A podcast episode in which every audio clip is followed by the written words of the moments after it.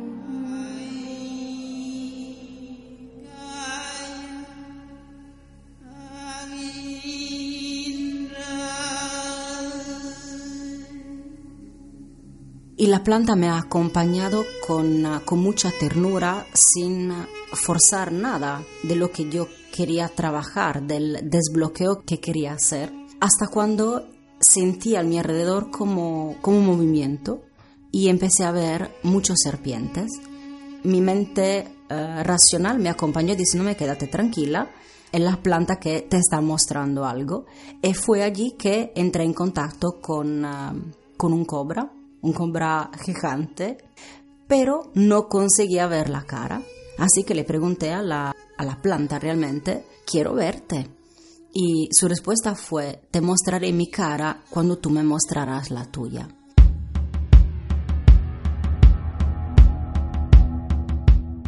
Hoy, en Tiempo de Misterio, la segunda parte de nuestro podcast, Ayahuasca, el viaje de tus sueños.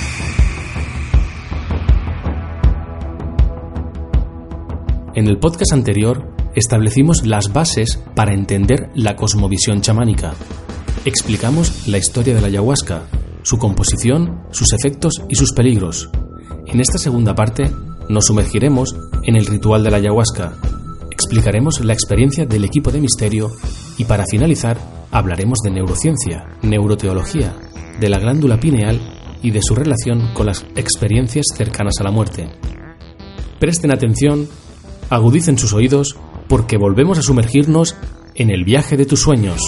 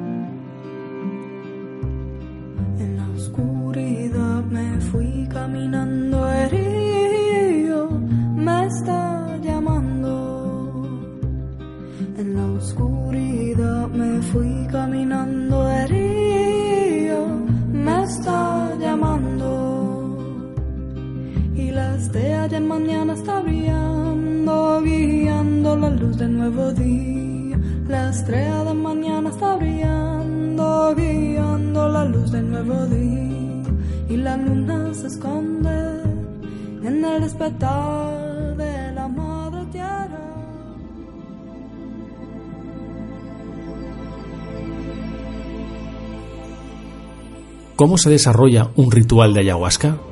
En tiempo de misterio tuvimos la posibilidad de vivir una experiencia chamánica única. Para ello, estuvimos meses investigando e informándonos sobre todo lo relacionado con las prácticas chamánicas y las plantas de poder.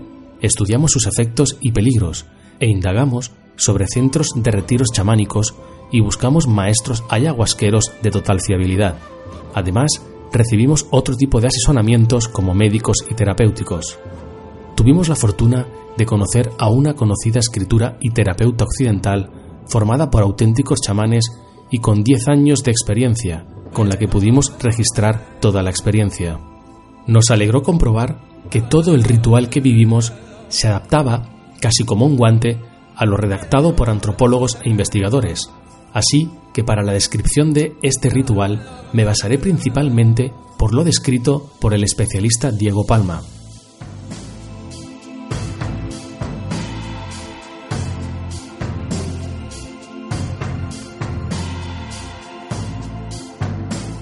El marco ritual se inicia en los días previos a la ceremonia, donde cada participante debe cuidar su alimentación ajustándose a una dieta específica y a la abstinencia sexual.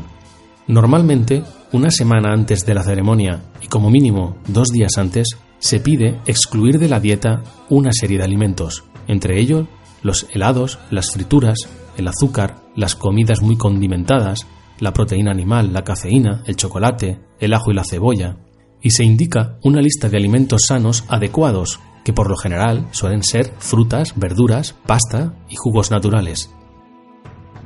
La dieta debe proseguir un mínimo de dos días después de la ceremonia, aunque lo ideal es una semana. Se recomienda también evitar el ejercicio físico intensivo, también evitar los olores fuertes y, como hemos dicho anteriormente, las relaciones sexuales.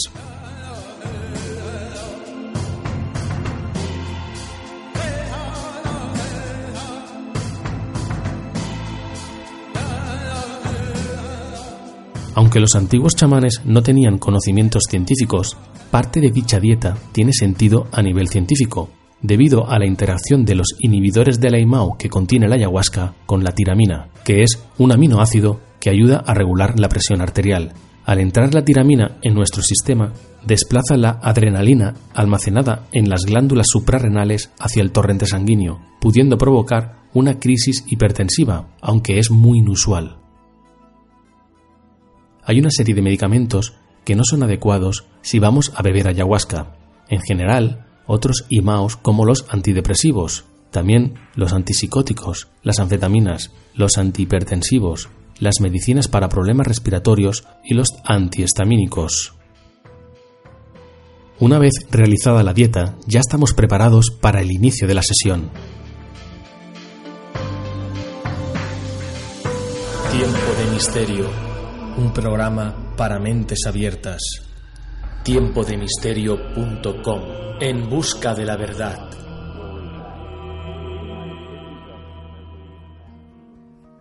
En el cielo, en la tierra, con el sol y las estrellas.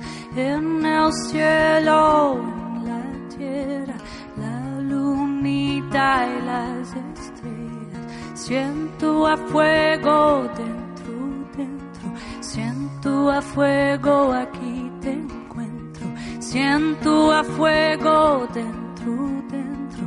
Siento a fuego aquí te encuentro. Pachamama en este fuego. Pachamama aquí te encuentro. Pachamama en este fuego. Pachamama. Las sesiones rituales de ayahuasca son dirigidas por el chamán o el maestro curandero o el maestro ayahuasquero. La sesión empieza generalmente alrededor de las 9 de la noche. Una vez acomodados, normalmente sentados en el suelo, el chamán nos pregunta qué queremos trabajar o conseguir y en base a nuestra respuesta, el chamán nos ayuda a encontrar la pregunta más adecuada que deberemos hacernos para que la planta, a la que el chamán denomina la maestra, nos dé la respuesta. El curandero inicia la sesión prendiendo un cigarrillo de tabaco natural conocido como mapacho, con el cual realiza un breve ritual de limpieza y protección. Luego enciende y sopla el humo del mapacho dentro del recipiente que contiene la ayahuasca y mezcla el humo con el brebaje mientras sacude el frasco.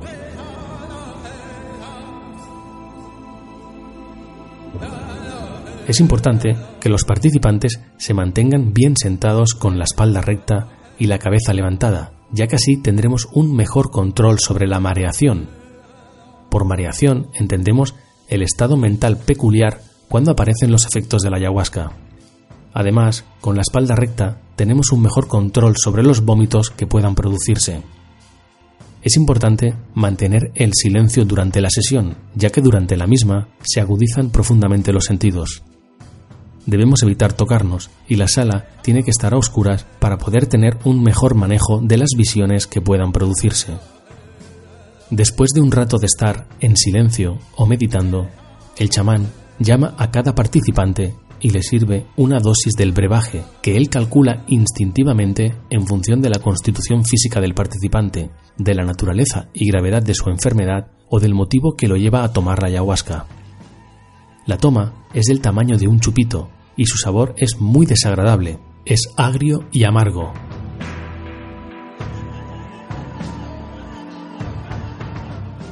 Una vez que todos los participantes han bebido la dosis de ayahuasca, el chamán procede a tomar su dosis conveniente. El curandero chamán acompaña siempre al participante en su mareación. Los primeros efectos se perciben en un plazo diferente según los sujetos, pero generalmente aparecen después de unos 20 a 40 minutos y duran un promedio de 3 horas. Si alguno de los participantes todavía no ha entrado en la mareación, el chamán les propone tomar una segunda dosis. Una vez que todos los participantes han bebido la dosis de ayahuasca, el chamán, al igual que su ayudante, procede a tomar su dosis conveniente.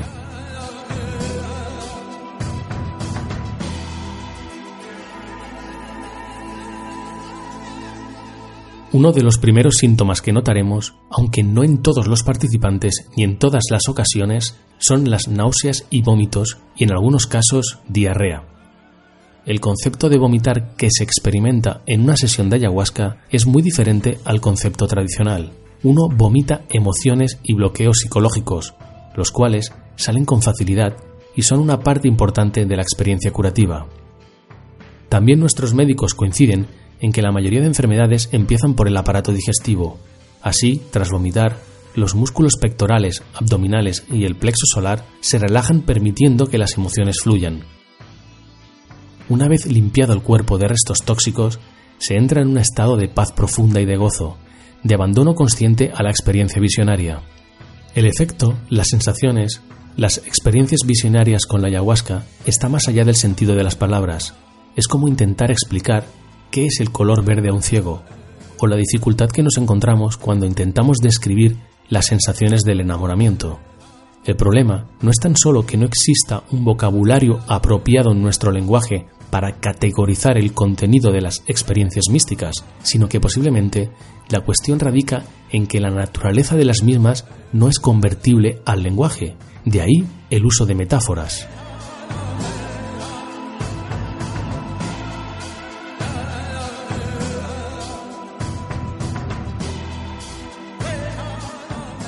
En realidad, las visiones de la ayahuasca son de la misma calidad que en el mundo de los sueños, pero estamos plenamente conscientes y si abrimos los ojos suelen desaparecer las visiones. Muchas veces no se tiene ninguna visión durante la sesión, pero se puede tener una experiencia de ampliación de conciencia sumamente reveladora. Las visiones difieren muchísimo de un sujeto a otro. Algunos logran entender el significado de sus visiones meses después de haber tenido la experiencia. Tal y como explica Josep María Ferigla, en las primeras sesiones y dependiendo de cada persona y de sus resistencias psicológicas, te verás como realmente eres, si eres capaz de soportarlo. Experimentarás las emociones con una intensidad y conciencia inhabituales. En una segunda fase, normalmente en sesiones posteriores, el sujeto verá activada su memoria lejana, pudiendo tener visiones de su pasado, acompañado de una sensación muy corpórea de estar limpiando ese pasado. Tal y como él nos dice, ningún enteógeno, tomado en dosis razonables, genera nada cuya semilla no esté dentro del sujeto y lista para germinar.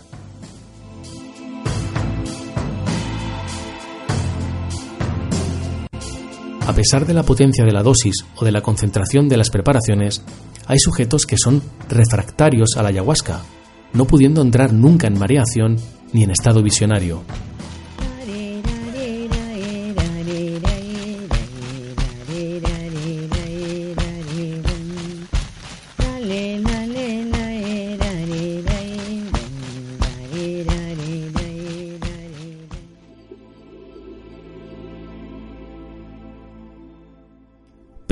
¿Cómo es el contenido de las experiencias? La mayoría empiezan con visiones psicodélicas, tipo calidoscópicas, figuras abstractas en movimiento o que se replican hasta el infinito. También pueden verse luces de colores muy fuertes, como soles que explotan o estrellas que caen del cielo hacia uno mismo. Gran número de personas suelen percibir antes de las visiones como si unas raíces que parten de los pies empezaran a subir hasta llegar a la cabeza y que el sujeto identifica como la posesión por parte de la planta maestra. Normalmente, las visiones desaparecen al abrir los ojos, pero hay personas más sensibles que las ven con los ojos abiertos. Después empieza, no en todo el mundo, tu viaje interior, cargado de sensaciones emocionales o imágenes metafóricas que tienen sentido. En algunos casos, te sumerges en un diálogo interior y en otros, un guía aparece para ayudarte. En otros casos, la experiencia puede ser auditiva e incluso escuchar a tu guía interior y formar parte de un diálogo. En algunos participantes, aunque en menor casuística, la experiencia puede ser visual y a la vez auditiva. Lo que sí es cierto es que nunca se pierde la conciencia y eres plenamente consciente de lo que está sucediendo.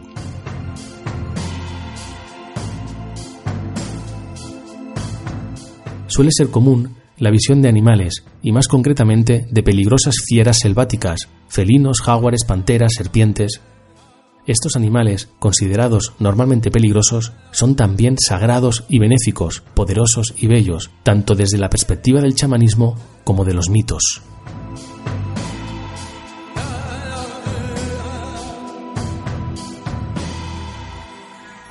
Hay que decir que existen varios elementos que afectan a la calidad de la experiencia con la ayahuasca. La sustancia, es decir, la concentración y el tipo de mistura, así como la cantidad que ingeramos, también las resistencias psicológicas, ya sean miedos, bloqueos o el escepticismo, o el grado de sugestionabilidad, el grado de expectativas que tengamos, la proximidad de un trauma psicológico y también la confianza con el chamán y la comodidad y afinidad que tengamos con el grupo.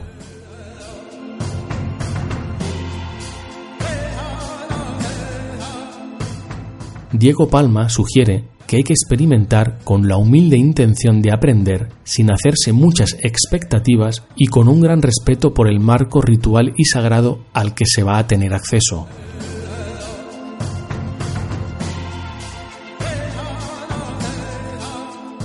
Después de la experiencia de apertura y visiones de la sesión, los efectos empiezan a retroceder y la sesión se prolonga por algunas horas más en las cuales los participantes se mantienen en un pacífico y profundo silencio.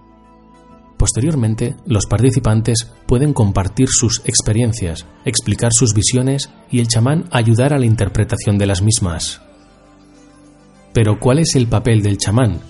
El chamán durante la sesión también, como hemos dicho, ingiere una pequeña porción del brebaje, sin llegar a la embriaguez, pudiendo seguir su imaginería mental y dirigir la sesión. En una sesión normal, el chamán no interviene más que con sus cantos denominados ícaros o con la ayuda de un instrumento musical, sin alterar la mareación individual de los participantes. Algunas veces el canto va acompañado del movimiento rítmico de un manojo de hojas secas o ramas denominada shakapa.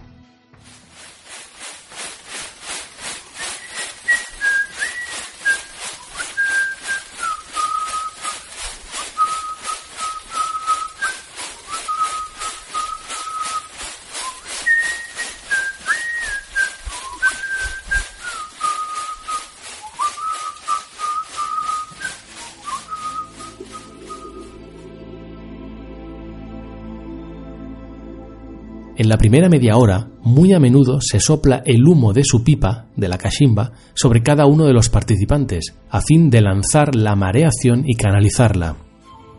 Los participantes pueden evolucionar hacia visiones negativas, las cuales deben ser enderezadas o canalizadas mediante la intervención del chamán, para evitar que evolucionen hacia verdaderos estados de pánico, la intensidad de la mareación puede ser alterada por el maestro ayahuasquero o chamán, con la ayuda de diferentes técnicas, tales como la soplada, la cual consiste en echar humo del tabaco, del mapacho, en la coronilla del paciente.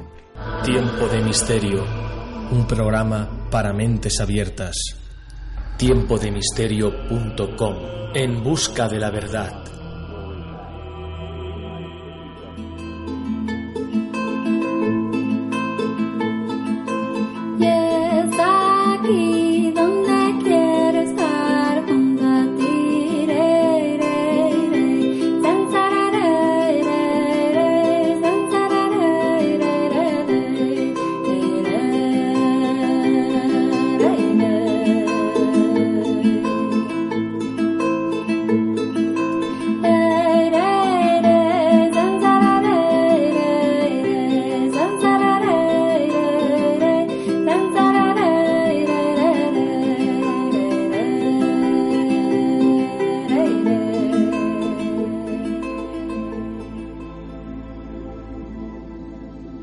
Relación existe entre la música y el trance extático? Me gustaría primero hablar de los ícaros. En la selva peruana se le denomina ícaro a la melodía o canción utilizada por los chamanes en sus rituales. Algunos ícaros son transmitidos de maestro a aprendiz, llegando a tener muchas generaciones de antigüedad. Otros son transmitidos directamente de la naturaleza, en estados alterados de conciencia. La mayoría de los ícaros son en quechua o castellano. El ícaro es un canto que cura, es el vehículo que lleva la sabiduría y la energía personal del chamán y representa el símbolo de su poder. Tal y como nos dice el doctor Jacques Mavid, el ícaro es un lenguaje simbólico que alcanza en la mente humana efectos no racionales que inciden en la emotividad y regula las reacciones del sujeto.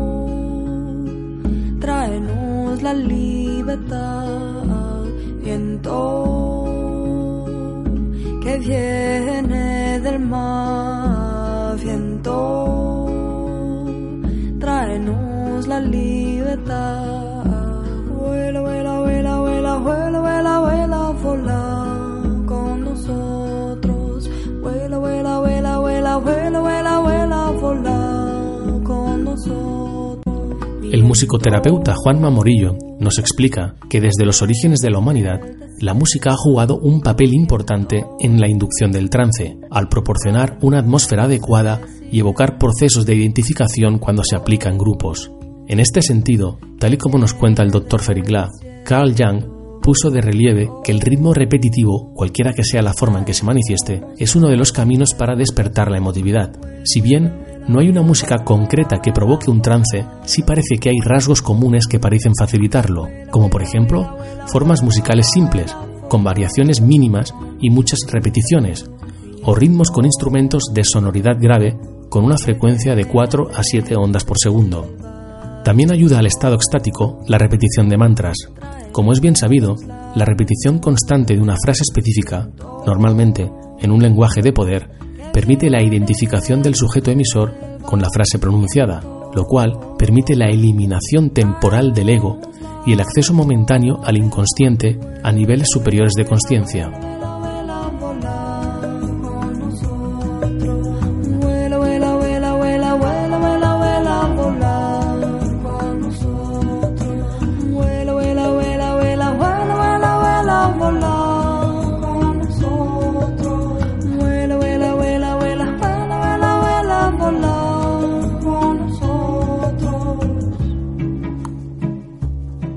Uno de los instrumentos musicales más utilizados por los chamanes es el tambor, aunque también las banacas o sonajas, la flauta o los troncos ahuecados. Sin embargo, es el toque del tambor lo que se asocia en su simbología al ritmo que rige el universo.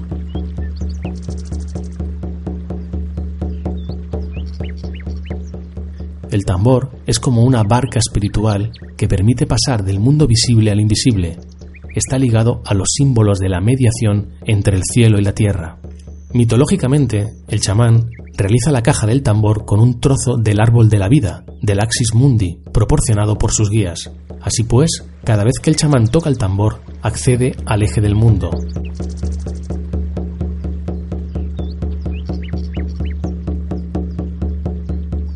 Para propiciar un estado mental que ayude a realizar el viaje chamánico es necesario escuchar un sonido rítmico de 205 a 220 golpes por minuto. Está científicamente demostrado que escuchar el ritmo monótono de los tambores facilita la producción de ondas cerebrales en los rangos alfa y zeta.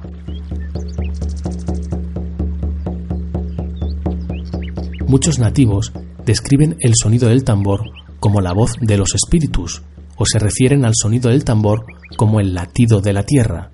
Es curiosa esta denominación, porque la frecuencia de resonancia electromagnética de la Tierra es de 7,5 ciclos por segundo, que resulta equivalente a las ondas cerebrales Z. Así que parece que el sonido del tambor permite a los chamanes alinear sus ondas cerebrales con el latido de la Tierra.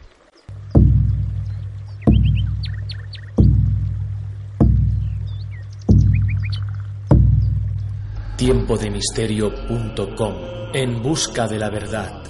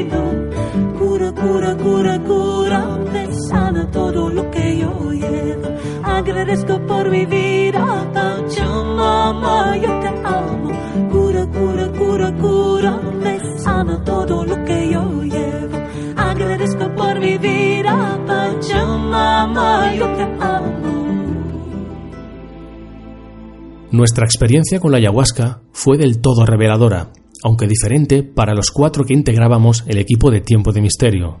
La experiencia se dividió en cuatro sesiones en dos fines de semana, y debía ser contada tal y como la vivimos, con la máxima información e intentando evitar los adornos y las exageraciones. Debíamos estar atentos a todos los detalles de la ceremonia y afrontar la experiencia con la mente abierta y con el máximo respeto. Dos del equipo estuvieron en dos sesiones y los otros dos en las cuatro sesiones. Los grupos estaban compuestos normalmente por 10 personas, que suele ser lo máximo gestionable por un chamán y su ayudante en beneficio de una atención adecuada. Así que en los cuatro días tuvimos acceso a unos 20 testimonios con los que pudimos intercambiar experiencias. Casualmente, yo fui quien tuvo la experiencia más light de los 20 y mi compañera, Pamela Congia, la más intensa. Así que me centraré en explicar estas dos experiencias que ejemplifican, aunque sea mínimamente, lo que puede acontecer con las tomas.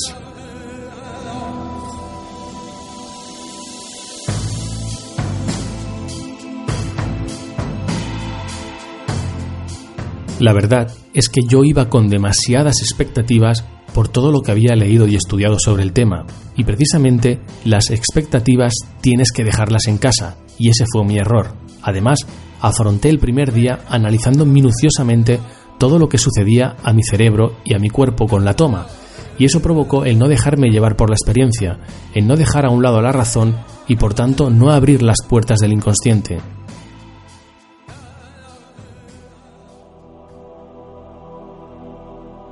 Mi propósito para la sesión, y así lo expresé a la chamana, era abrir el corazón y dejar a un lado la razón, es decir, encontrarme con la parte más espiritual y menos mental.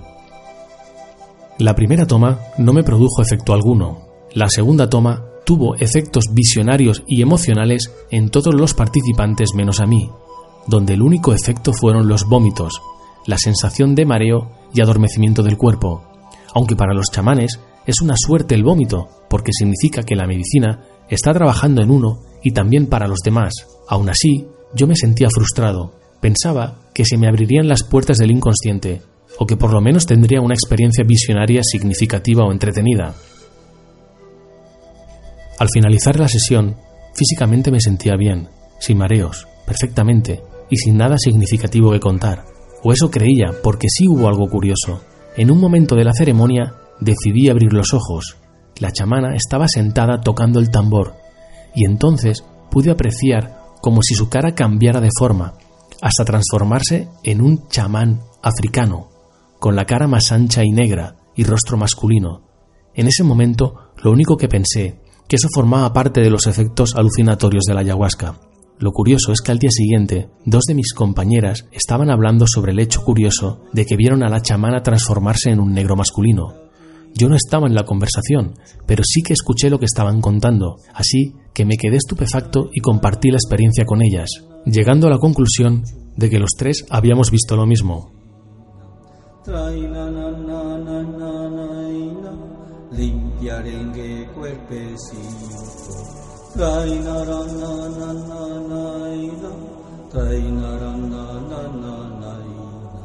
Pudo ser una transfiguración o simplemente que dada la oscuridad, la vestimenta, sus movimientos y el ángulo de visión nos generó una confusión. Al segundo día, decidí intentar dejarme llevar, sabiendo la dificultad que ello entrañaba en mí, dada la excesiva racionalidad y mentalidad analítica que tengo. Aún así lo intenté. Al igual que en el primer día, con la primera toma de la noche, no tuve ninguna reacción. Me invadía nuevamente un sentimiento de frustración, ya que el resto de participantes estaban inmersos en su proceso introspectivo. Decidí tomar una segunda toma, sin más consecuencias que las descritas en la primera noche, vómitos, adormecimiento y sensación de mareo pasajero. En ese momento, la frustración fue máxima. Todos los participantes reportaron experiencias extraordinarias y yo seguía sin nada que contar. Físicamente me encontraba bien, pero emocionalmente estaba triste. Parecía que era refractario a los efectos de la ayahuasca. Una hora después me encontraba tumbado en la cama del refugio junto a Pamela, boca arriba, mirando el techo y explicándole a ella mi decepción. Ella aún estaba bajo los efectos residuales de la ayahuasca. Le pidió internamente a la planta ayuda para mí. Entonces empezó a ver alrededor de mi cuerpo montones de colibrís y me dijo, cierra los ojos y déjate llevar. Me lo dijo con tal convicción que fue lo que hice, y entonces, sea por la sugestión de sus palabras, cosa difícil ya que no soy nada sugestionable, sea por una demora de los efectos de la ayahuasca, sea por algo mágico, cerré los ojos y sentí un profundo frío en las piernas, y entonces empezó mi experiencia psicodélica.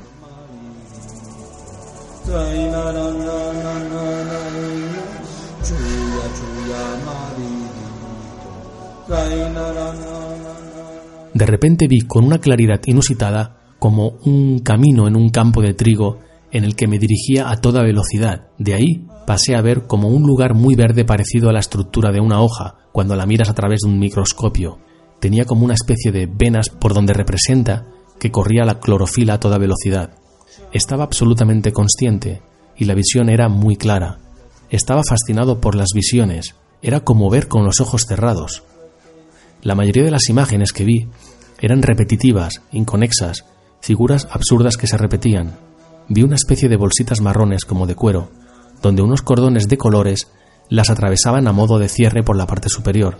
Dichos cordones se movían como serpientes entrando por los agujeros del cuero y saliendo. En ese momento pregunté mentalmente si podría verlo más de cerca y claro, y automáticamente una de esas múltiples bolsitas de cuero se acercaron y pude ver con total claridad las pequeñas fibras de los cordones que lo atravesaban. A pesar de todo, la experiencia me estaba pareciendo familiar, puesto que desde pequeño he sufrido en algunas ocasiones de sueños lúcidos, es decir, despertar dentro de los sueños.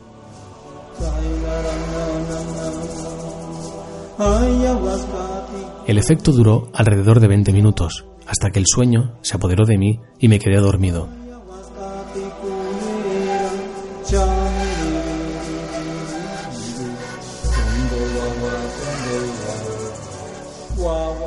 Tercer día fue el único que no tuve vómitos, pero sí diarrea con una sola toma. No hubo efectos psicodélicos ni introspectivo, solo una sensación de paz y calma infinita. El cuarto día fue el más curioso. Esta vez decidí no permanecer sentado, sino tumbarme ante los primeros efectos de la mareación. Creo que fue una magnífica decisión, ya que pude entregarme mejor a la experiencia al estar más cómodo. Requerí de una segunda toma para empezar a notar los efectos que sobrevinieron con los vómitos y que fueron tres veces casi seguidas. Ya relajado, me dejé llevar por la experiencia, intentando dejar a un lado la razón. A los pocos minutos de la segunda toma, empezaron, con los ojos cerrados, a aparecer las primeras visiones psicodélicas. Aparecieron luces y formas extrañas, imágenes de naves y planetas que me recordaban a escenarios de la Guerra de las Galaxias. El sentido del oído se me agudizó enormemente, y lo mismo sucedió con el tacto. Este hecho fue curioso. Me toqué la oreja y notaba toda su estructura cartilaginosa, la suavidad de la piel, los surcos. El tacto era tan sensible que me costaba reconocer que estaba tocando mi oreja, más bien era como tocar la oreja de otro. A continuación me toqué el ojo derecho.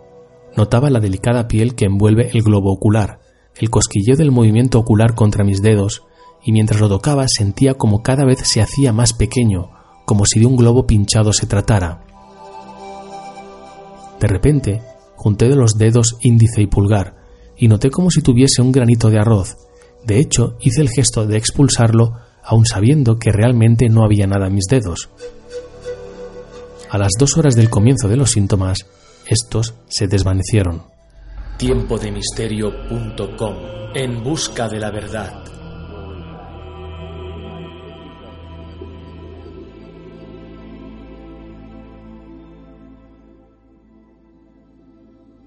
Pamela Conja, italiana, residente en Gran Canaria, es una internacionalmente conocida coach emocional que colaboró con Tiempo de Misterio, tanto en la investigación, estudio como logística para que esta experiencia fuese posible. Además, tuvimos la fortuna que su experiencia fuera de las más vividas de entre todos los participantes. Una experiencia cuyo contenido fue de manual y que prácticamente aunaba gran parte de la casuística descrita por los estudiosos de la ayahuasca. Así, valga su ejemplo como testimonio para tiempo de misterio.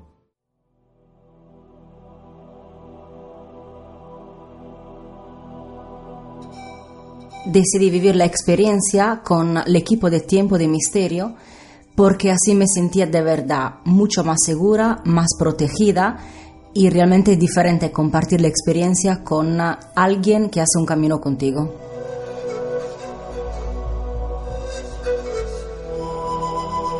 Miedo realmente no.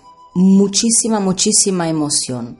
Miedo no porque eh, llegábamos allí con mucho conocimiento atrás, con muchos estudios eh, sobre el poder de la ayahuasca desde un punto de vista no solo mental, físico, también científico y por supuesto da un punto de vista chamánico porque es muy importante cuando se toma la ayahuasca tener un propósito, tenerlo claro y bien formulado. Y mm, era solucionar un trauma de mi pasado. Por esto tengo que decir que eh, la chamana que nos guió tiene mucho conocimiento desde un punto de vista lingüístico, emocional y nos acompañó mucho. Es difícil explicarlo realmente como, como experiencia, pero ha sido un contacto con la planta de mucho respeto y de mucho amor, sin forzar nada de lo que yo quería trabajar, del desbloqueo que quería hacer.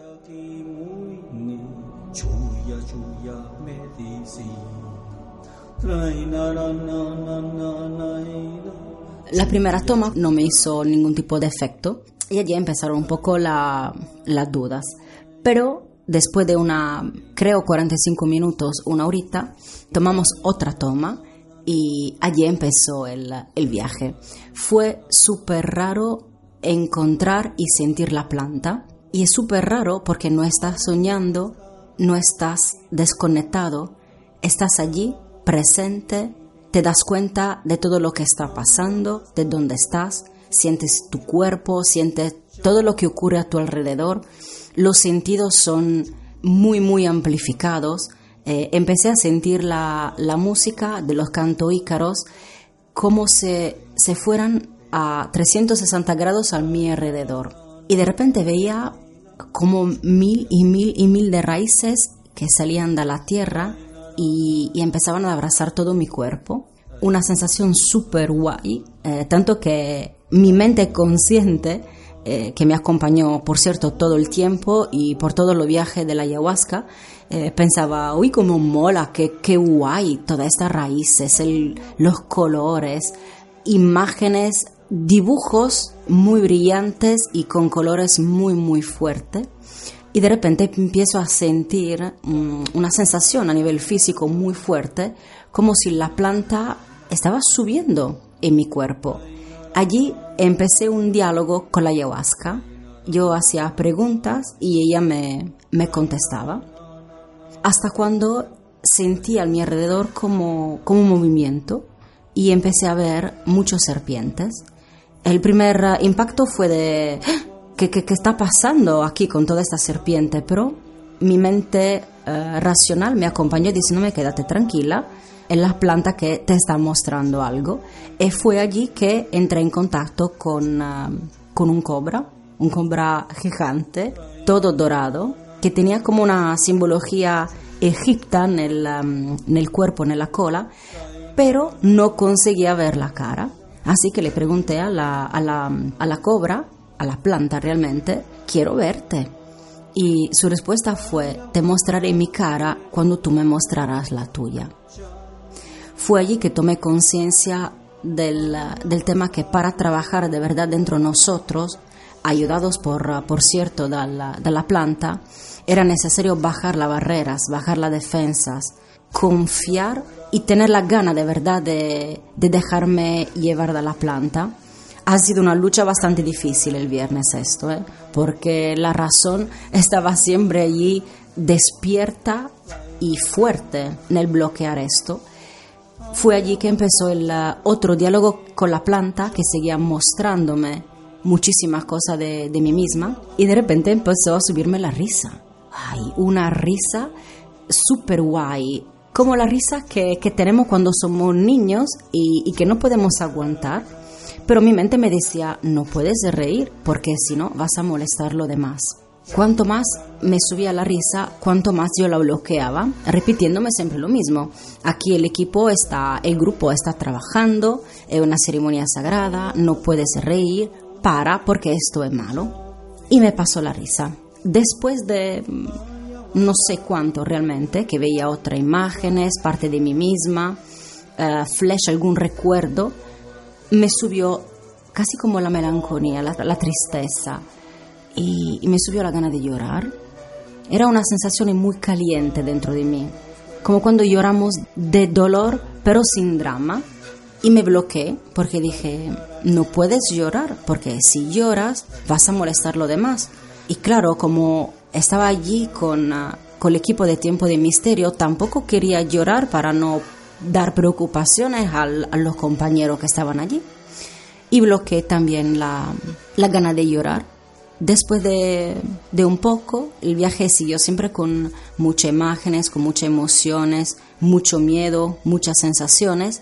Y fue allí que la planta me dijo, si quieres entrar de verdad dentro del viaje para sanar, tienes que ir de la chamana y pedirle una tercera toma. Y mi mente me dijo, no puedes ir a, a pedir una tercera toma. Qué vergüenza, que me parecía malo tener esa valentía de ir a pedir una tercera toma, porque pensaba, si tenía que beber una tercera toma, había sido la, la chamana decirme, toma otra, y nada, y bloqueé también esto. En poco empecé a sentirme mareada, muy mareada no era de dolor de estómago, era un, un mareo muy fuerte y la planta me dijo, si quieres de verdad trabajar con ti misma, tenemos que sacar fuera tus emociones. Y sentía que estaba casi lista para vomitar. Tenía allí el, uh, el cubo a nuestro lado, lo cogí y subió el primer vómito. Me di cuenta que el vómito era totalmente diferente de lo que es un malestar de, mm, de cuando tenemos un virus, por ejemplo. Y durante el primer vómito me di cuenta que veía como un líquido que tenía un color. El primero ha sido un color verde y la planta me explicó de qué se trataba esta emoción y me indicó exactamente en cuál momento de mi vida yo sentí esa emoción. El segundo vómito ha sido de color naranja, súper fuerte, y me dijo que era la tristeza Y me dijo, ahora respira porque vamos a sacar fuera parte de la rabia. Así hizo, respiré bien y salió el tercer vómito que era rojo, como la lava de un volcán. Claro, era todo lo que yo veía a través de, de mí misma, no que el vómito fuera realmente rojo, el vómito rojo como, como la rabia y así terminó la, la experiencia con, con el vómito. De repente me sentí súper, súper bien y la planta me dijo, quise regalarte la, sonrisa y no reíste porque era malo molestar lo demás. Quise regalarte la tristeza para que pudieras sacar fuera dolores antiguos y no quisiste llorar porque era no, era bueno molestar lo demás. Te aconsejé de tomar la tercera toma para trabajar de verdad dentro de ti misma y no quisiste pedirla a la chamana para no molestar lo demás. Y el todo terminó con ¿cuándo te darás la oportunidad de pensar en ti misma?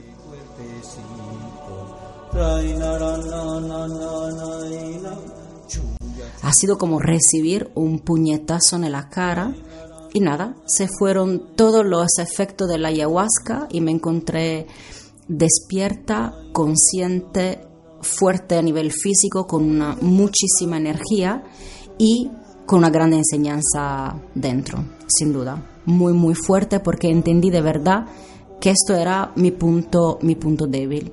Y partiendo de este punto débil, el sábado empecé la, la ceremonia siguiendo el propósito del día anterior.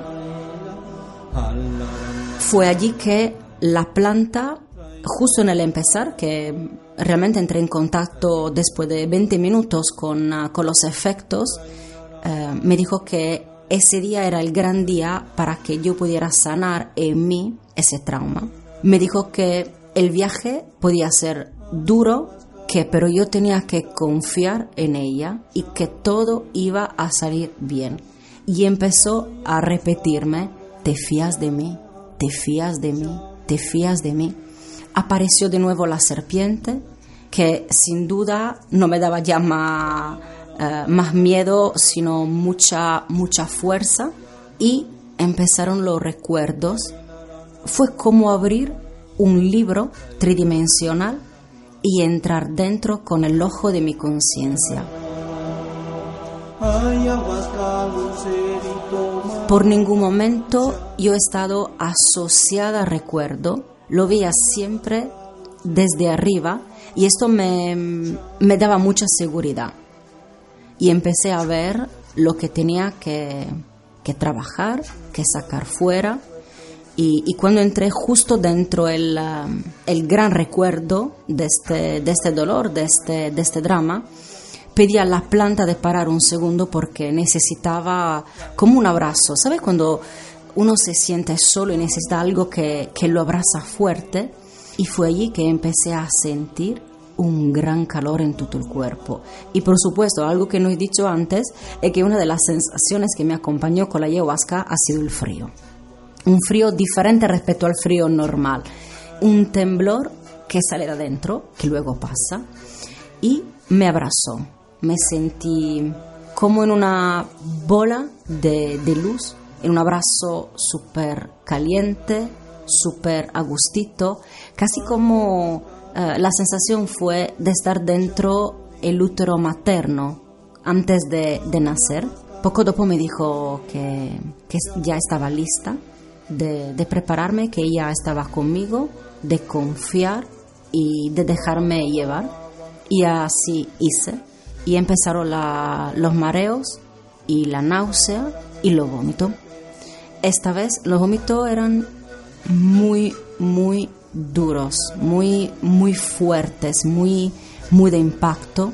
Como el día anterior, cada vómito tenía un color, lo asociaba yo a, lo veía como un color, tenía los ojos cerrados, así que el color lo veía salir desde mi interior y era cada emoción que yo estaba sacando fuera. Me sentía muy, muy mal y fue allí que sentí la presencia de la chamana a mi lado, que se acercó y me acompañó durante todo el viaje del trabajo de este trauma, con su presencia, su palabra, su fuerza, cantó conmigo y veía, he visto lo que tenía que ver, he sanado lo que tenía que sanar, he llorado por fin lo que tenía que llorar y veía mí misma desde el exterior en muchísimas etapas de, de mi vida y ha sido súper bonito. Fue como poder abrazar mí misma en diferentes etapas de, de, mi vida. He abrazado a mi niña, he abrazado a la adolescente,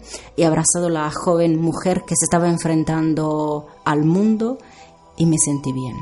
La verdad es que he trabajado todo esto en muchos momentos de, de mi vida, pero la introspección, la la capacidad que tiene la ayahuasca de mirarte dentro en tu inconsciente, porque por cierto, nunca he tenido la sensación de que algo venía desde fuera, sino la conciencia que yo estaba haciendo un viaje dentro de mí, dentro del pasado, dentro mis emociones, dentro todo todo lo que realmente cada uno de nosotros apaga en el tiempo, ¿no? Como, como esconder el, el polvo.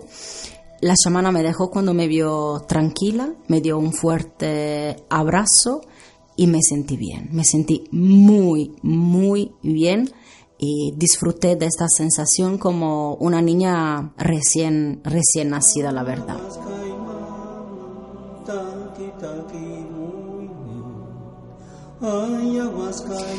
La tercera toma, que ha sido el viernes siguiente, he decidido trabajar, siempre siguiendo, claro, el, el, camino de las dos tomas anteriores, sobre lo que me había aconsejado la, la ayahuasca. El tema de aprender a disfrutar yo también de las cosas de una forma diferente. Porque sí, siempre me encanta la vida, me encanta vivir mis emociones, me encanta disfrutar, pero es verdad que siempre he puesto delante de mí las exigencias de, de lo demás. Así que decidí trabajar esto. Tomé la, la ayahuasca ya con um, mucha más, más confianza. Hizo efecto bastante, bastante pronto. Apareció siempre mi amiga Cobra que estaba allí para protegerme.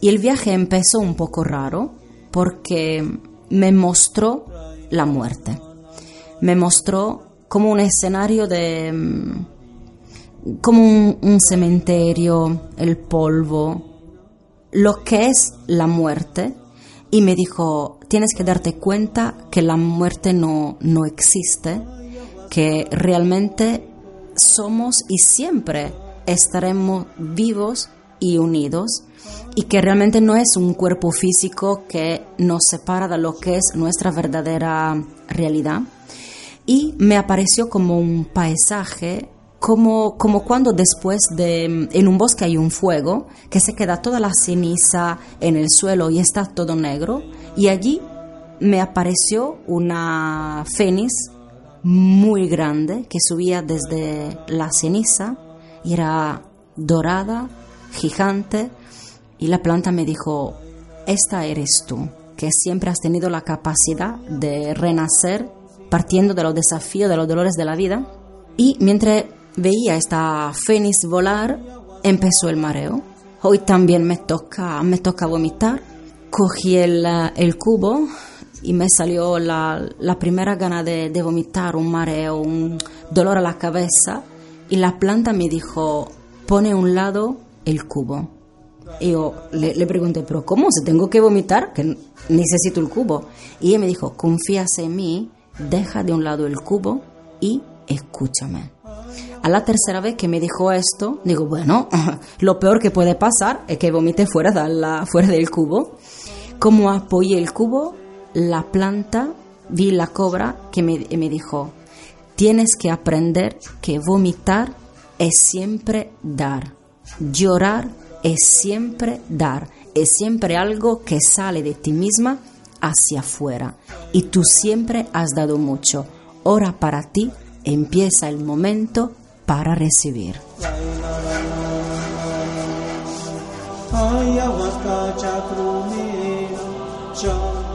Otra enseñanza que me llegó súper fuerte, de repente me pasó la náusea, me pasó el mareo, me pasó el malestar y empecé a sentirme bien y me aparecieron imágenes súper bonitas de sol, de mm, oro. La, cobra abrió la boca y empezó a vomitar ella um, como monedas de, de, oro y la sensación era súper graciosa, súper uh, super de alegría.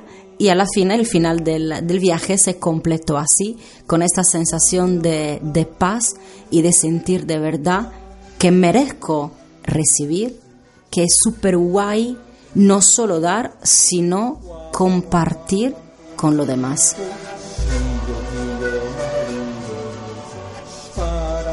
Como conclusión, me gustaría de verdad añadir que la ceremonia de la ayahuasca no es solamente tomar la ayahuasca. Realmente lo que crea la magia es todo el contexto de ritual, el compañerismo que se crea entre las personas que, que están allí, los cánticos ícaros que la verdad es que te entran en el corazón, en la cabeza y en el cuerpo y la ternura de, del poder compartir con los demás lo que cada uno está viviendo.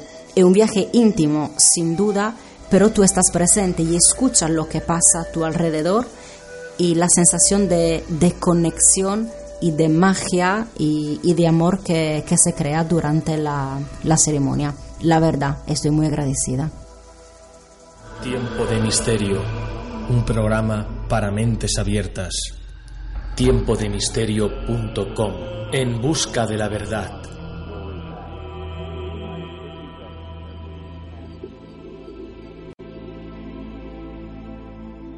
De los 20 participantes en total que asistieron a las cuatro sesiones, Tres, entre los que yo me incluyo, no tuvimos experiencias introspectivas, solo efectos psicodélicos. Solo seis sufrieron de vómitos y dos diarrea. Experiencias espirituales como visiones de espíritus o conversaciones con familiares fallecidos solo le sucedió a cinco participantes. Lo que sí me sorprendió es el elevado número de participantes que tuvieron experiencias introspectivas, 17 de 20. Con la experiencia vivida pudimos comprobar que todo lo que habíamos estudiado sobre los efectos terapéuticos, psicodélicos y místicos de la ayahuasca era cierto, dado que tuvimos la oportunidad de compartir las experiencias con estos 20 participantes. Como he comentado, el poder terapéutico y de desbloqueos emocionales fue incontestable para el 85% de los participantes.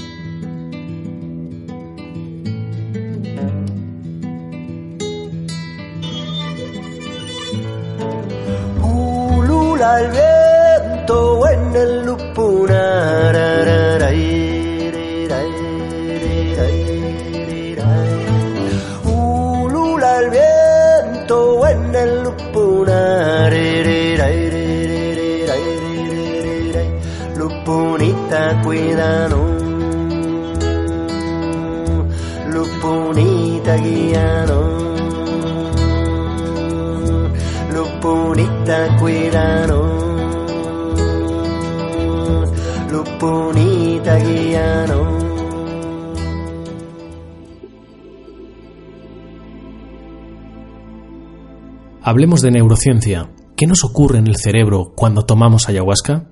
Generalizando, tal y como nos explica el doctor Jacques Mavid, la ayahuasca produce una reducción temporal de las funciones racionales del hemisferio izquierdo y una amplificación de las funciones analógicas del hemisferio derecho, que es menos sensible a un discurso racional y participa más del campo de la emoción, la intuición y la lógica simbólica.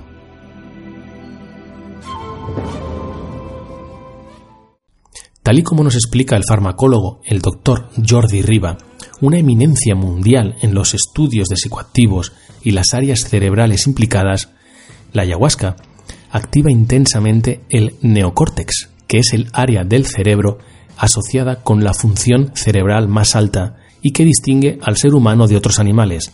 En esta zona es también donde se toman las decisiones. De manera paralela, la ayahuasca activa la amígdala, una zona, por así llamarlo, más ligada al instinto y al cerebro primitivo, donde se almacenan tempranas memorias emocionales, incluyendo traumas o la pérdida de un ser querido. Finalmente, la ayahuasca activa también la ínsula, la cual aparentemente sirve como un puente entre nuestros impulsos emocionales y nuestra capacidad de tomar decisiones. Además, en estudios llevados en el 2011 con resonancia magnética funcional, se observó que tras la administración de ayahuasca, los voluntarios presentaban mayor activación en áreas visuales primarias. Estos datos sustentarían que los consumidores de esta sustancia describan su experiencia bajo sus efectos de forma tan real como las experiencias ordinarias. ¿Qué sucede a nivel neuronal para que sea tan efectiva la ayahuasca en terapia? Aquí explicaremos lo que el doctor Gabor y el farmacólogo Jordi Riva nos cuentan. Las decisiones tienen un poderoso componente emocional y los eventos traumáticos o eventos significativos en la infancia crean una impronta o patrón que actúa como un atajo o un circuito que se enciende de manera general. Por ejemplo, si alguna vez fuimos atacados por un perro, es probable que nuestro cerebro, para defenderse, reaccione con una respuesta de adrenalina y cortisol ante todos los perros. Esto se acentúa si existen eventos que reiteran esta amenaza, como puede ser interactuar con otros perros, aunque estos perros no tengan ninguna intención de atacarnos. Al repetirse estos eventos, aunque sean eventos generados por el efecto de una amenaza inexistente, se fortalecen las conexiones vinculadas a este circuito reactivo, uniéndose a proteínas y formando una especie de neurocicatriz. Lo interesante de la ayahuasca es que activa la memoria emocional, donde se almacenan los traumas, activa el centro donde se toman las decisiones y a su vez la zona del cerebro que sirve de enlace. Esto permite, según los investigadores, sobreescribir las memorias traumáticas y reevaluarlas, es decir, se activan todos los lugares indicados para que podamos crear nuevas conexiones en nuestro cerebro. Tal y como nos dicen estos doctores, el ancestral brebaje amazónico es una poderosa psicotecnología para reprogramar nuestro cerebro. El consumo de ayahuasca a largo plazo cambia la estructura físico del cerebro. Un estudio reciente de neuroimagen con usuarios habituales de la ayahuasca pertenecientes a la Iglesia del Santo Daimé encontró diferencias en el grosor de la corteza cerebral de los usuarios de ayahuasca comparados con los controles. El cambio más notable se dio en el córtex del cíngulo posterior, que había adelgazado. Esta es la parte del cerebro responsable del ego y del yo. Por el contrario, el córtex del cíngulo anterior había engordado, que esta es la región responsable de la atención y el control cognitivo. Hecho curioso y que sucede también en los experimentadores en meditación. Te agradezco por llegar a mi corazón, hermosa criatura de viento. Te agradezco por volar en mi interior. Tus colores me llevan adentro.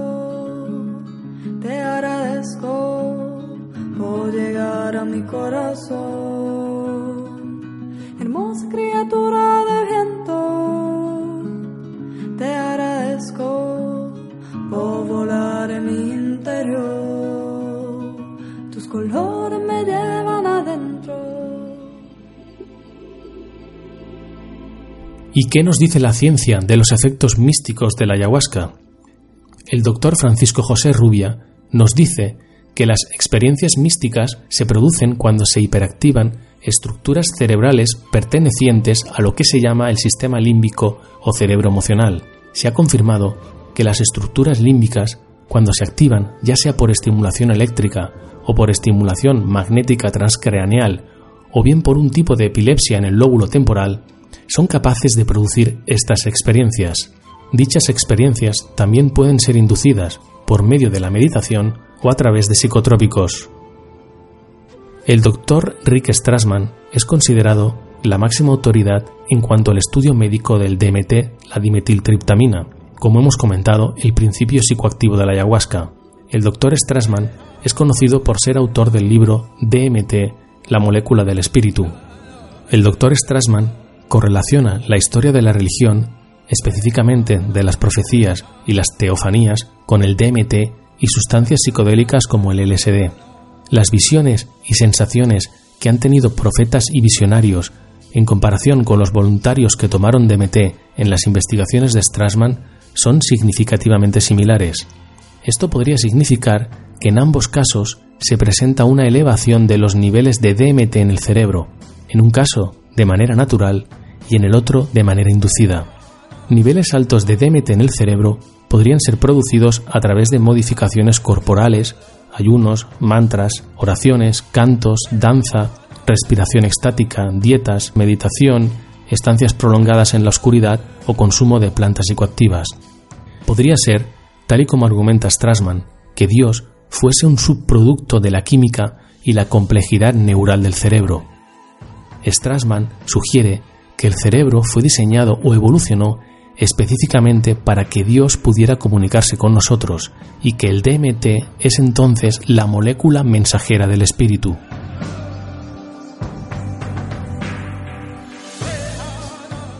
Otras investigaciones como las del Dr. Jordi Riva nos dice que los efectos psicoactivos y místicos de la ayahuasca están asociados a un efecto directo sobre el receptor de serotonina 5HT2A. Desde un punto de vista espiritual, la activación de este receptor podría ser tu Dios interno, quien podría desencadenar tus profundos miedos.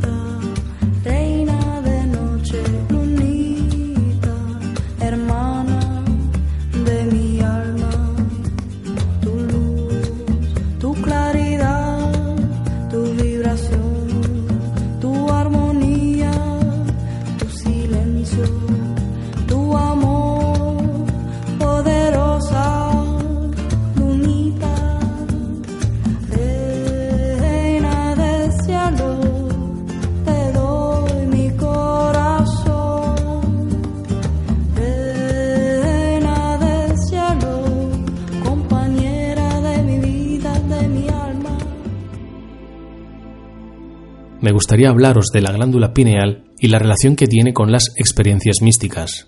Desde la antigüedad, la glándula pineal ha sido objeto de la más alta especulación metafísica, considerada como un tercer ojo o un misterioso ojo espiritual. Es uno de los centros anatómicos principales a los que se dirigen el yoga tántrico y otras disciplinas místicas en el afán de abrir o activar una percepción sutil.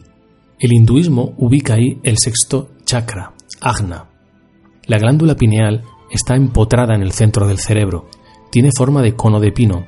Es un órgano del sistema endocrino de tan solo 8 milímetros, responsable de producir melatonina a partir de la serotonina. Por tanto, contribuye a nuestro estado de ánimo, a la modulación de los patrones del sueño y a la regulación de los ritmos circadianos.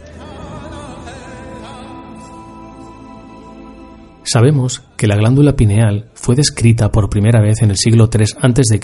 por Herófilo de Calcedonia, el cual le atribuyó unas funciones muy particulares. Vio en la glándula pineal una válvula capaz de regular nuestro pensamiento. Más adelante, en el siglo II después de Galeno de Pérgamo dio una explicación un poco más ajustada y certera, y la describió como una glándula del sistema nervioso. Alrededor de 1630, René Descartes escribió su famosa hipótesis sobre la glándula pineal como el asiento del alma. Descartes decía, este peculiar lugar de la residencia del alma es el conarium o glándula pinealis, un cierto núcleo que semeja un cono de pino, ubicado entre los ventrículos del cerebro. En algunos papiros se muestra a los fallecidos con un cono de pino adherido a la corona de su cabeza al entrar a la sala del juicio de Osiris. En la mitología griega, el tirso era un bastón simbólico con un cono de pino adherido. En el cristianismo, el símbolo del cono de pino, que además parece obedecer a una secuencia de Fibonacci, aparece en numerosas representaciones religiosas. De hecho, en la plaza de San Pedro podemos ver una enorme escultura parecida a la glándula pineal, flanqueada por dos pavos reales. Curioso, ya que las plumas de los pavos reales están adornadas por patrones similares a los ojos, llamados oseli, y simbolizan también la omnividencia, es decir, lo que todo ve. En la iconografía china se pueden observar plumas de pavo real adheridas a la cabeza de ciertos personajes de la nobleza en la zona que corresponde a la glándula pineal.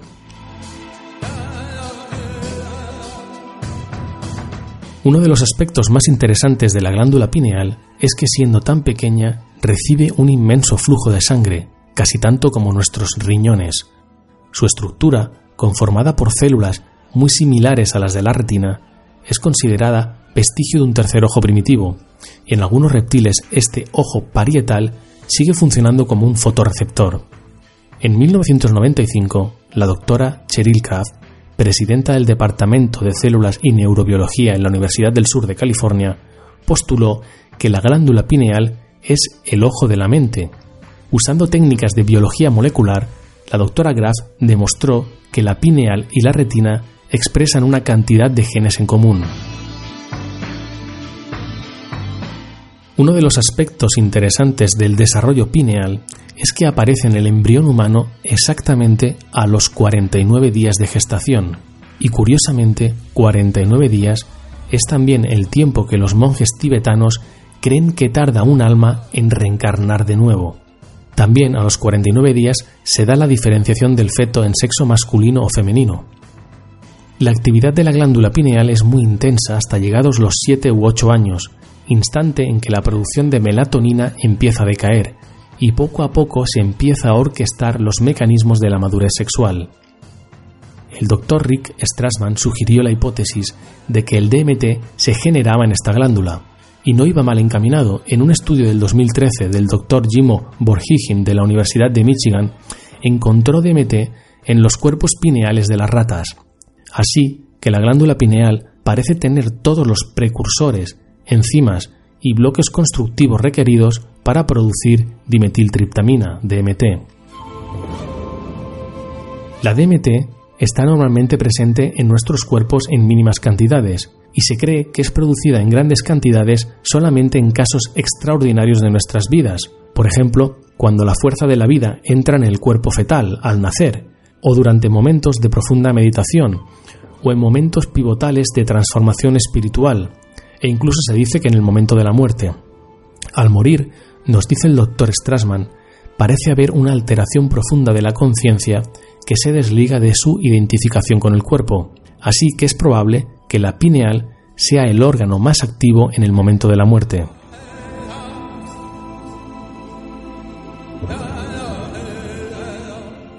Si tuviésemos que aunar una experiencia mística con una científica sobre la glándula pineal y el efecto que tiene la ayahuasca sobre la misma, diríamos que a lo largo de nuestro cuerpo tenemos centros principales de energía, que están conectados con órganos importantes o glándulas que controlan otras partes del cuerpo. Cada uno de estos centros principales de energía son conocidos como chakra, que es una palabra en sánscrito que significa rueda.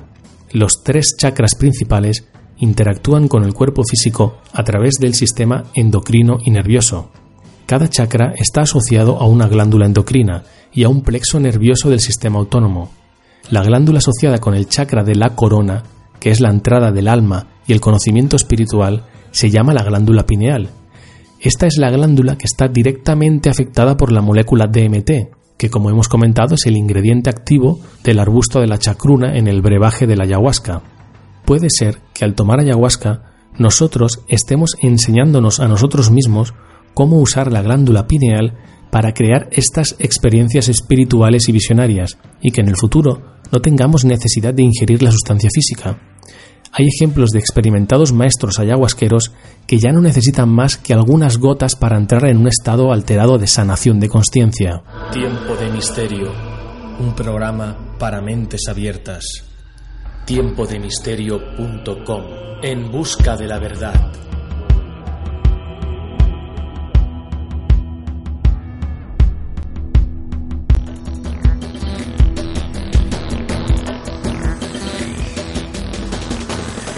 Las respuestas a nuestros conflictos internos se encuentran en nuestro inconsciente. El padre de la hipnosis ericksoniana, Milton Erickson, ya decía que las personas poseemos en nuestro interior todos los recursos que necesitamos para resolver nuestros problemas. La ayahuasca, al igual que la hipnosis o la meditación o otras técnicas de introspección, permiten un mayor protagonismo de la mente inconsciente para crear nuevas posibilidades, para cambiar conductas y para resolver conflictos internos. La ayahuasca no actúa como un elixir con poderes paranormales, sino que sus poderes son totalmente naturales. Sus principios activos permiten activar e interrelacionar ciertas zonas cerebrales de manera que nos permita una descentralización del yo, una visión desde fuera de nuestros propios conflictos, como si fuera una película. Y ese punto de vista emocional pero distante, acompañado de un lenguaje metafórico pero con sentido, nos permite relativizar y sanar nuestros bloqueos y conflictos. También nos permite un diálogo interior, posiblemente entre nuestra parte racional y nuestra parte emocional, aunque según la creencia chamánica el diálogo es con la planta, con un guía o con un ser espiritual, teoría no descartable si consideramos que Dios se encuentra en nuestro interior. La ayahuasca nos abre las puertas a un mundo interior, a un autoconocimiento, a la introspección. Se abren las puertas del inconsciente, al acceso a la información más valiosa que nos permite conocernos de verdad, a una información arquetípica, a una información ancestral, a una información universal. Como hemos visto, la ayahuasca también nos conecta con la parte más mística y espiritual, y esto me hace pensar que quizá la naturaleza ha dotado a las plantas de ciertos alcaloides para que reaccionen en nuestro cuerpo y nos abran las puertas a nuevas realidades endógenas, que conviven con nosotros, dentro de nosotros, y que posiblemente dichas realidades sean universales si consideramos que todos estamos interconectados y que todos formamos una unidad. Me parece de vital importancia para cualquier estudioso de la mente humana que investigue y experimente con estos recursos naturales para tener una concepción más acertada de cómo funciona el cerebro. En nuestro recorrido de investigación y estudio sobre la ayahuasca, me he dado cuenta que los chamanes conocen mejor los mecanismos de funcionamiento de nuestra psique que cualquier psicólogo o psiquiatra, Quizá la forma de explicarlo y concebirlo pudiera parecer alejada del mundo académico, pero simplemente es un problema del lenguaje utilizado. El chamán lo explica desde su cosmovisión vivencial, desde el interior, y por tanto tiene que utilizar metáforas o un lenguaje poético para poder explicar lo que experimenta a nivel emocional. El académico lo explica sin implicación personal empírica, sin la vivencia emocional, y por tanto su cosmovisión es incompleta, porque para entender lo que somos, antes tenemos que entender quiénes somos, y eso solo se consigue mirándonos en nuestro interior, y dicho camino no se consigue solo utilizando un microscopio que amplíe nuestra visión de la realidad, sino también viendo con nuestros ojos internos, que nos permiten ver una realidad más amplia. Sería maravilloso aunar los conocimientos chamánicos sobre mente, cuerpo y alma con la concepción científica, y más considerando que probablemente en el campo de la psicología y la psiquiatría el chamanismo ofrece soluciones más efectivas y menos dañinas para resolver heridas emocionales. Así que no despreciemos remedios milenarios solo por el hecho de atribuirles únicamente efectos psicodélicos, místicos o de falsas creencias, cuando su poder, su razón de existir ha sido la sanación de cuerpo, mente y alma, si bien las plantas de poder se han utilizado también para encontrar respuestas y para el contacto con otras realidades más trascendentales, no debemos despreciar estos hechos, porque desconocemos si efectivamente la naturaleza nos ha proveído de mecanismos de conexión con otras realidades que habiten dentro de nosotros o fuera. Una de las propuestas más sugerentes sobre la naturaleza de la mente humana fue hecha por un filósofo, Henry Bergson, este pensador francés comparó a la mente humana con un receptor de radio que podía captar información de todo lo existente, de todos los acontecimientos del universo, pero que, en cierta manera, operaba habitualmente como un filtro a esta realidad inabarcable, para así posibilitar que el ser humano pudiese operar en la vida cotidiana. Así que el poder acceder a estados modificados de conciencia nos sugiere que la vida, la realidad en que vivimos, comandada por la razón, tiene limitaciones, y es que es posible que no exista una única realidad, sino que existan otras dimensiones de la conciencia con sus propias reglas.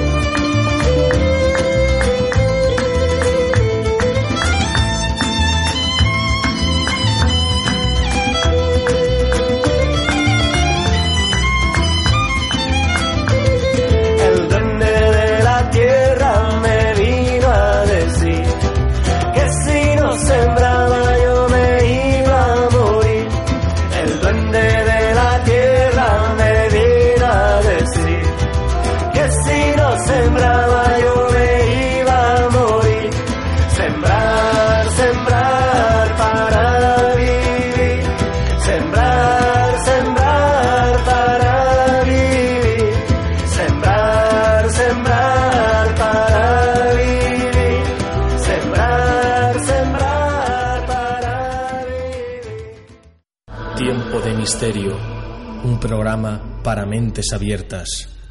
Tiempodemisterio.com, en busca de la verdad.